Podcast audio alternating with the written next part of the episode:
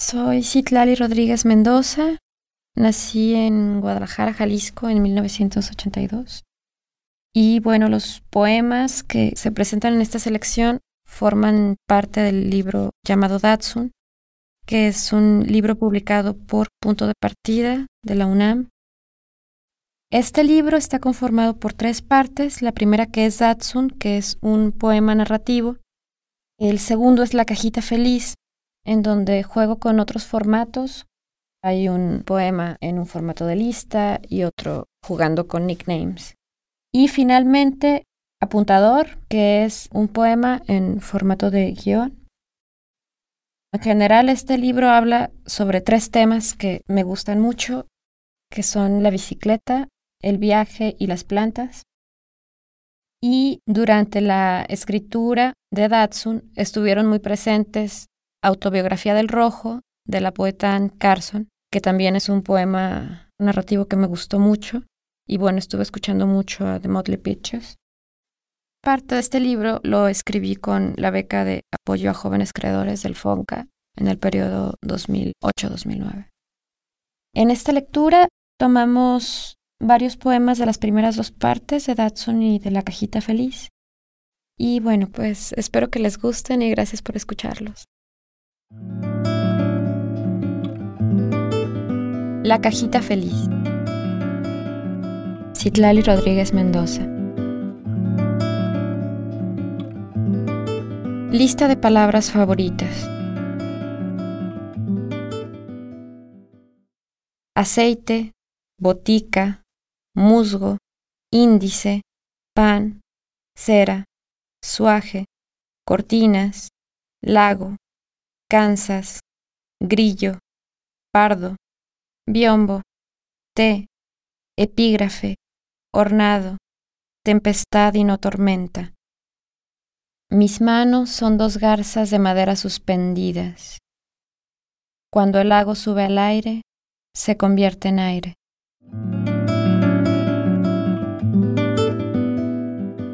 Bicycle dress. La tarde es el interior de una cuchara. Por dentro, la curvatura del movimiento se eriza sobre un riel y dos llantas, el zanco en espiral del equilibrio. Este vestido en que ando es un derrame de camino, raya ausente, raya blanca sobre el asfalto. La tela crece, se esponja con el pedaleo de inhalaciones huecas. Todo es ondulación y retorno, y entiendo que el horizonte no es más que metro y medio de poliéster a la redonda. Andar en bici con vestido no es hacer silbar las banquetas con doce centímetros forrados de charol. La bici con vestido anda en los espejos de una ciudad acantilada, memorizando sobre mí la resonancia de una estación perenne.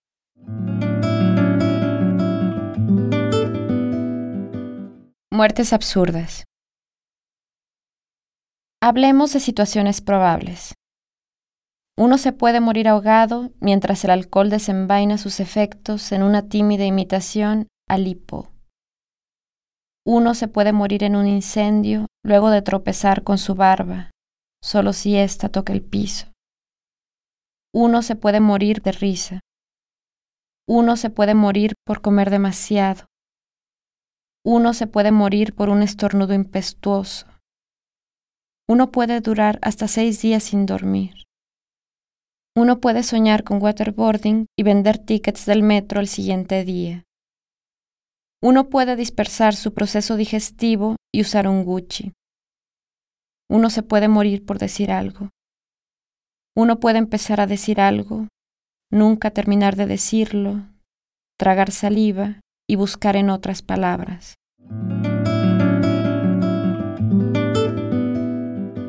Para nadar, lo infiero por el niño de al lado, no es necesario tocar el piso, y parece que esta es la característica primordial durante la estancia dentro del agua. Sin embargo, el fondo de las albercas está confeccionado con un lujo cuidadoso cuya importancia radica en un guiño cordial. Azulejos claros dan una impresión de cercanía, protección y luminosidad. Como prefiero estar en la estación contemplativa del asunto, Esos peces con escamas cuadradas que solo pueden ver los ganadores de la gesta me dan cierta desconfianza. Nada bajo una masa azul turbio y a 50 metros de donde se inicia el recorrido puede ser un sitio seguro para los paseantes.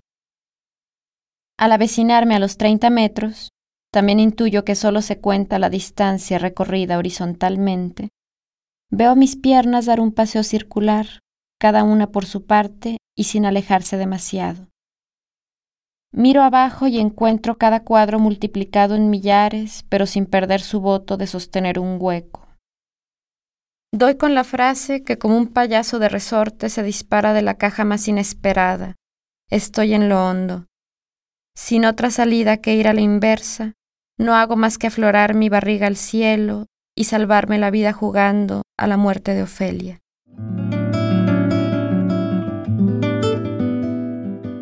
En el centro de la plaza hay un faro. Si bien el tubo luminoso que arroja se introduce sólido en la pupila, algunas veces la luz se difumina un poco debido a la indigencia del alumbrado público. A ese torreón no le importa el trajín de los navíos porque es una bestia de caza.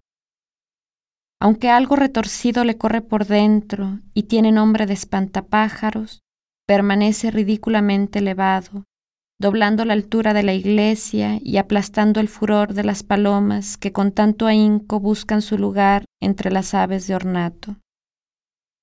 Están perdidos los pichones, no hay posibilidad alguna de apañarse de las escamas de pintura corrediza que visten su falso obelisco, o de sus ventanas que son tres fugitivos famélicos e inalcanzables. No es sino a las cuatro de la tarde cuando el faro deja de ser enigma. La gente busca su delgada sombra. Altos, pequeños, con piedras lisas bajo la lengua, con vestidos espumosos sobre el pasto, todos se acomodan en línea recta unos detrás de otros, hasta llegar al borde de la avenida. Y así permanecemos fuera de dudas hasta las siete de la noche o casi, horario de invierno.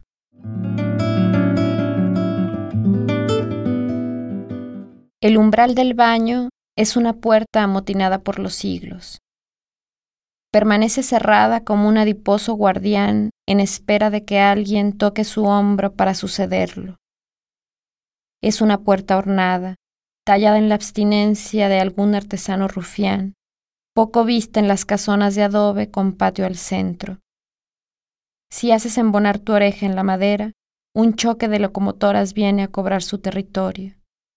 Un paisaje devastado eleva sus puños y repite su alevosa ventaja en el espacio que ocupa.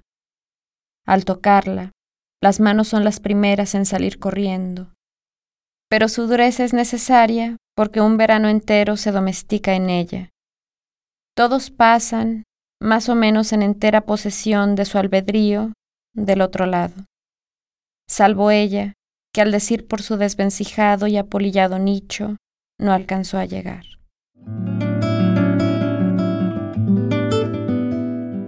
Final alternativo. Conectado o invisible, ocupado o ausente, comiendo o al teléfono, vuelvo enseguida. Escribe tu nombre tal y como quieres que tus contactos lo vean.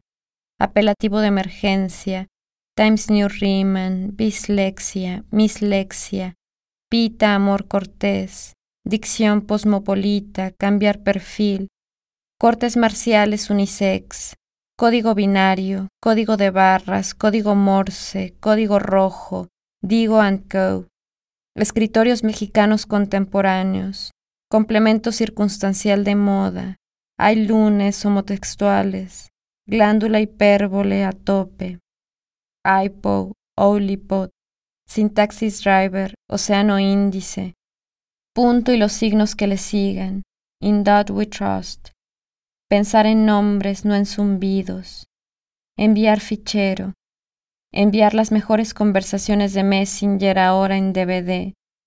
Envía un mensaje a este número y recibe los nicknames del momento. Nombres de paso en tu celular, nombres de paso en tu billetera. Toca la base y el teclado. Agregar contacto, bloquear contacto, eliminar contacto, linde alerta, dealers que no me maten.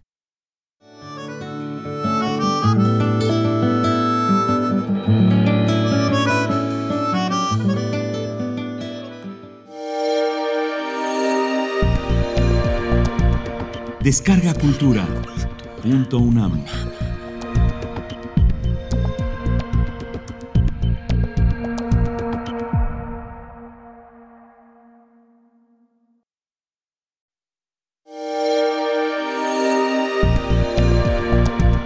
Descarga Cultura. Punto UNAM.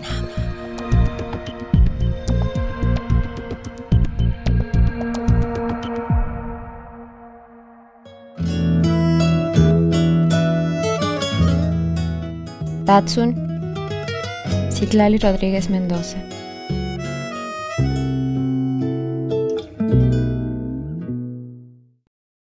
Datsun era el niño más pequeño de su clase. Aunque fue el primero en aprender a escribir su nombre, era incapaz de atar sus agujetas. No entendía el motivo para hacer de una sola cuerda un embrollo. Casi siempre había alguien que pudiera amarrarlas, si alguno de los filamentos se deslizaba durante el día, Datsun buscaba en su mochila unas tijeras de punta chata y los cortaba. Datsun rompió su suéter de las axilas por amarrárselo a la cintura. Ese día escapó de la escuela para esquivar a su padre, quien lo encontró agazapado entre un matorral del patio. Ambos regresaron a casa.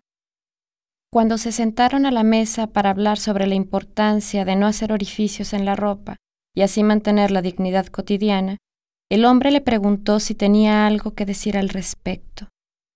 Datsun dijo Kioto. O no, mejor dijo Seiba. De todos modos desconocía el significado de ambas palabras que escuchó en el radio. Su padre lo miró desde el banquito del asombro que apenas lo sostenía y dijo que lo que hacía no era correcto. Para Datsun, hablar fue tomar leche y después irse a dormir la siesta. ¿Qué vas a hacer cuando crezcas? Mande. Quiero ser una planta. Quiero ser como la que tienes entre el orégano y la hierbabuena. Pero esa es una maceta rota, Datsun, y la ambrosia chenopodifolia que hay dentro de ella creció por accidente. Pero quiero, mamá. Huizapol suena bonito. Suena horrible. Mira la cuna de Moisés, el campanario, el árbol de la abundancia. Pero yo quiero ser esa. Mamá, nunca puedo ser nada. Lo dicho de las plantas criptógamas es lo mismo que se dice de las luciérnagas. Carecen de flores. El día que Datsun aprendió a andar en bicicleta fue el mismo día que conoció la central de la Cruz Roja lo que nos lleva a la conclusión de que tal vez nunca aprendió a rodar sobre su equilibrio, o que aprendió a caerse de la bicicleta, o que aprendió que entre caída y caída se llegaba más rápido a donde sea, o al menos más rápido que cuando se caía solo de ir caminando, menos rápido, claro está, que ir cayéndose de un carro. Pero como nunca aprendió a atarse las agujetas, no podía conducir. Las plantas con flores son presas ocasionales para el gato. Cuando las garras del felino se aprestan para hacer rugir la calidad de su evolución, el crisantemo se sacude en las turbulencias de un cielo ocupado. El gato gira y lame su tibio corazón de mamífero, prepara su vientre, donde cientos de paracaidistas fundarán su nueva patria. Las ciudades lejanas, si se toma en cuenta que el trayecto al corazón del extranjero es también una distancia, suelen tener un viento áspero y maltratado que solo se amansa con la lengua local. Las arboledas principales son un muro rugoso para recargar la oreja y adivinar el camino. A lo largo de esta muralla, y tropezando con rocas livianas, como de unicel, habría pensado alguien que no conocía la nieve, Datsun empezó a recoger plantas de la calle. Algunas flores y muchos árboles necesitan del viento para la diseminación de su polen. Asonó en su cabeza la voz del señor argentino que doblaba las caricaturas. De pronto le dio por usar vestidos. Nada de tubos largos y afeminados, sino carpas de maestra rural, los que no traen agujetas al costado, los que se despintan en las sábanas, los de pasadores en el pelo, los que se ponen de una zancadilla dentro del escote, los humeantes de sopa, los de algodón, los que al deslizarse dejan algo de tela suspendida en el paso anterior y luego mandan sus hordas a las rodillas. Para marcharse, Datsun los usaba. La colonia era de esas redondas que tienen calles sin autos y sin bocas de tormenta para que los confundidos pasen. Lo único luminoso que había en ella era un hospital con escaparates. Datsun pasó por enfrente y se detuvo para observar el cuadro de camillas y persianas, con sus bases de aluminio y sus sonidos fáciles. Una anciana con atributos humanos indispensables, una mano, un pie, un dedo con olor a alcanfor era la oferta. Anunciaba un gran insumo al consumidor de sí mismo. Datsun entró. Todo depende del tipo de planta en el que esté interesado en convertirse, dijo una voz combatiente ante la indecisión de la compra. En una urraca no. Pero si las urracas no son plantas. Me llamo Cloris. Intentó disimular el chillido que tienen los pájaros sobrevaluados por la literatura. ¿Puedo ayudarle en algo? Pues no sé. Algo pequeño, verá usted. Solo tengo una maceta de unos 40 centímetros de diámetro y otro tanto de altura, así que tiene que ser algo pequeño. De sol o de sombra. Vivo en una ciudad jorobada, opacada por algo de arriba. Partículas de metal, partículas de dióxido de carbono, bolitas de polietileno. Vive aquí mismo. Una de sombra perenne le vendrá bien. El invierno es confortable con un centenar de hojas a cuestas. Aunque, para fines de hacer válida la póliza de garantía, Datsun desconocía el significado de estas tres palabras. Debo aclarar que nadie ha logrado convertirse en una planta por completo. Solo un hombre en su lecho aseguró haberse visto en el espejo convertido en un camote. Su piel era rancia y estaba agrietada por albergar al gusano que le comió los riñones. Días antes de su muerte se intuía el aspecto verdoso en sus vísceras, aunque su dermis lo ocultara con las llagas más voraces. Pero él lo sabía, yo lo sabía. Dijo que apenas si llegó a raíz, pero estoy segura que por dentro el musgo cubría sus órganos. Casi lo logra. Yo, en cambio, Carezco de pigmentos en la carne porque soy banal y porque soy urraca. En algún momento mis ínfulas de manzana se convirtieron en largas plumas blancas y antecedieron a las negras. De noche voy por la calle cantando horrible para despertar a los tibios cachorros que tiritan bajo sus sábanas y que repasan con mi aullido sus lecciones del día. Yo soy una urraca. Él es un camote. La anciana del aparador es un arándano. Nos están viendo desde afuera, dijo Datsun. Están confundidos.